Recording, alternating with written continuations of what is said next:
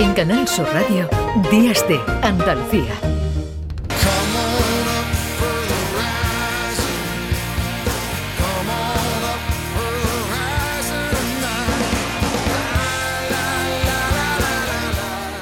Seguimos hablando de terrorismo yihadista, de las amenazas a las que nos enfrentamos y para ello también continuamos hablando con expertos en la materia, los que hemos invitado hoy al programa. Es el caso de David Garriga, que es criminólogo especializado en análisis y prevención del terrorismo yihadista, insurrección y movimientos radicales, docente de la Facultad de Ciencias Sociales y Jurídica de la Universidad Internacional de Valencia y autor del libro que es La Yihad. David Garriga, ¿qué tal? Muy buenos días. Hola, buenos días, Carmen. ¿Qué tal? Bueno, han cambiado, estamos hablando de ello, los métodos para captar a estos eh, jóvenes que después se radicalizan y como en el caso de, Montellano, ¿no? En, en Sevilla se convierten en lobos solitarios y además peligrosos y con planes, ¿no? Parece por la información que hemos recibido, con planes para, para atentar. Sí, es correcto. Este grupo terrorista, desde que aparece con Al Qaeda, que tenía su manera de captar como un poco más uh, rudimentaria, ¿no? considerado como lo hacen ahora desde la aparición de Dash, que es todo mucho más online y, su, y la repercusión en redes sociales que ellos tienen es, es muy, muy grande.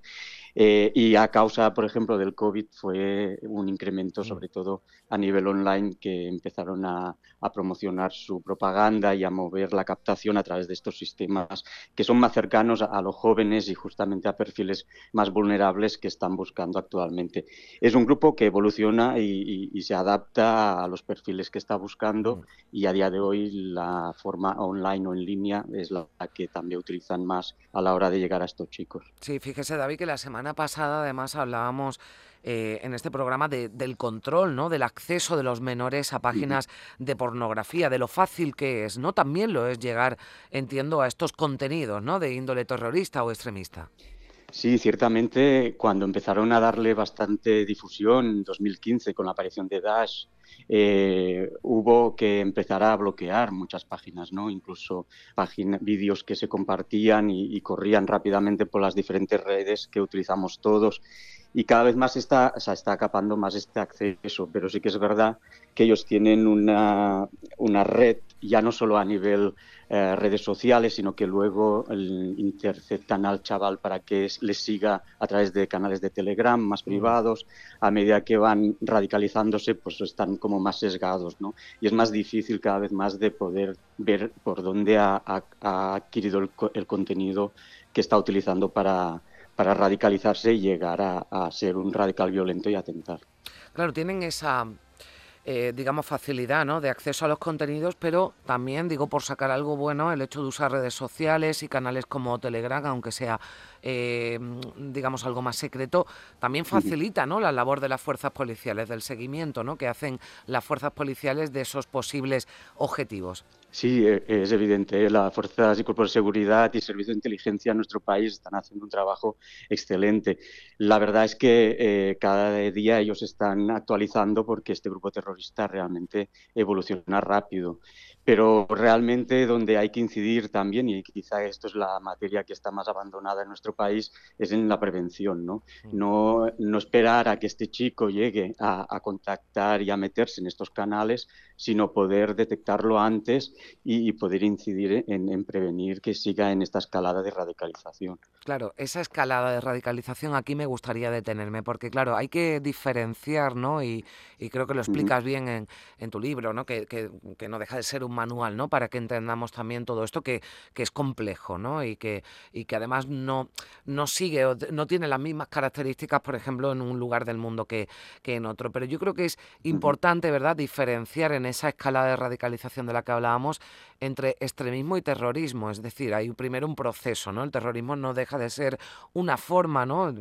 La peor y la más peligrosa, ¿no? Uh -huh. de, de, de, ese extremismo, pero no es la única, ¿no? Todo esto va avanzando en un proceso eh, en el que primero se busca información, las ideas se pueden ir radicalizando, pero uh -huh. ya estamos hablando de, de, pasar, ¿no? De llegar al último paso, ¿no? Que sería el de cometer, ¿no? Un ataque o un atentado terrorista. Exacto, lo ha, lo ha explicado muy bien. O sea, la, la radicalización en sí es un proceso, ¿no? No, no se levanta un chico de un día para otro y ya es terrorista.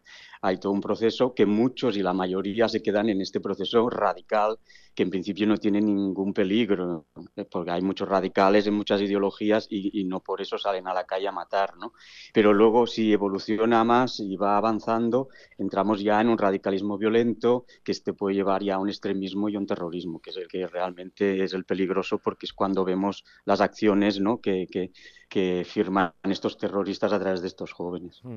Claro, cada sociedad, cada país, ¿no? Eh, tiene unas características. La, la, sociedad se divide de distintas formas, ¿no? En Francia, por ejemplo, hemos visto a muchos de estos lobos solitarios, ¿no? Que actúan eh, incluso de una eh, forma poco premeditada, ¿no? Y que se, bueno, pues llevan a cabo ataques muy concretos. Hemos visto contra profesores, contra, contra periodistas o, o, contra un ciudadano, ¿no? Que va paseando tranquilamente por la, por la calle. Es verdad que aquí en España yo creo que por eso también nos sorprendía un poco el caso de, de, Algeciras, ¿no? De hace un año, o el caso de, de Montellano, ¿no? Que, que directamente ya no solo ese proceso eh, de radicalización, sino que se lleve finalmente a cabo em, ese, ese ataque, ¿no? Como ocurrió en Algeciras contra, contra el sacristán Diego Valencia o como parece que podría haber ocurrido en Montellano si no llegan a actuar las fuerzas de seguridad. En ese caso nos estamos pareciendo llama más a sociedades como, la, como las eh, francesas, donde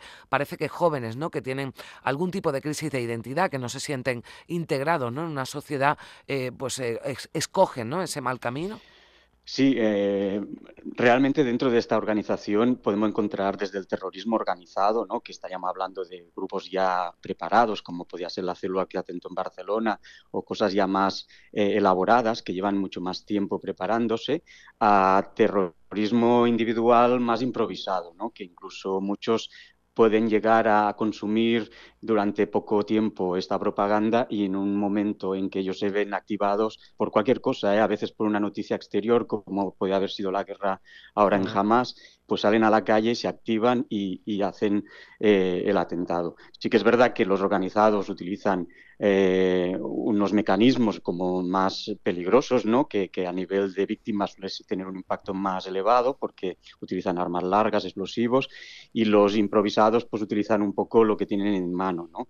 Eh, desde atropellamientos a cuchillos, cosas más básicas que a nivel de víctimas suele ser menor. En cuanto a lo que comentaba de, los factores, evidentemente esto también ha cambiado bastante. Ahora mm. eh, los factores de vulnerabilidad, aparte de la crisis de identidad que comentaba, que esa siempre suele estar presente ahí, eh, podemos encontrar varios. No, no, no es una cosa eh, unifactorial, mm. sino que es todo un, un, proceso multifactorial. Son muchos factores que influyen en este joven para sentirse atraído por estos grupos terroristas, sobre todo por su ideología. Sí, por eso yo creo que sería conveniente, además, bueno, no sé si, si existe ¿no? Pero en esa lucha antiterrorista, esos expertos, ¿no? En, seguridad, las eh, fuerzas y cuerpos de seguridad del Estado, eh, también trabajar, ¿no? En la prevención, en la identificación previa, ¿no? Antes de que ese proceso, ¿no? De, radicalización se complete, ¿no? O, vaya aumentando, pues actuar y como decías, eh, David, que sería interesante actuar, ¿no? En la formación, en la prevención, en la educación, ¿no? De esos posibles objetivos de captación de los grupos terroristas, en este caso del DAES. David Garriga, eh, criminólogo especializado en análisis y prevención del eh, terrorismo, docente de la Universidad Internacional de Valencia y autor del libro que es La Yihad. Muchísimas gracias por, por acompañarnos aquí en Días de Andalucía. Ha sido un placer, un saludo. Gracias a vosotros, igualmente. Adiós.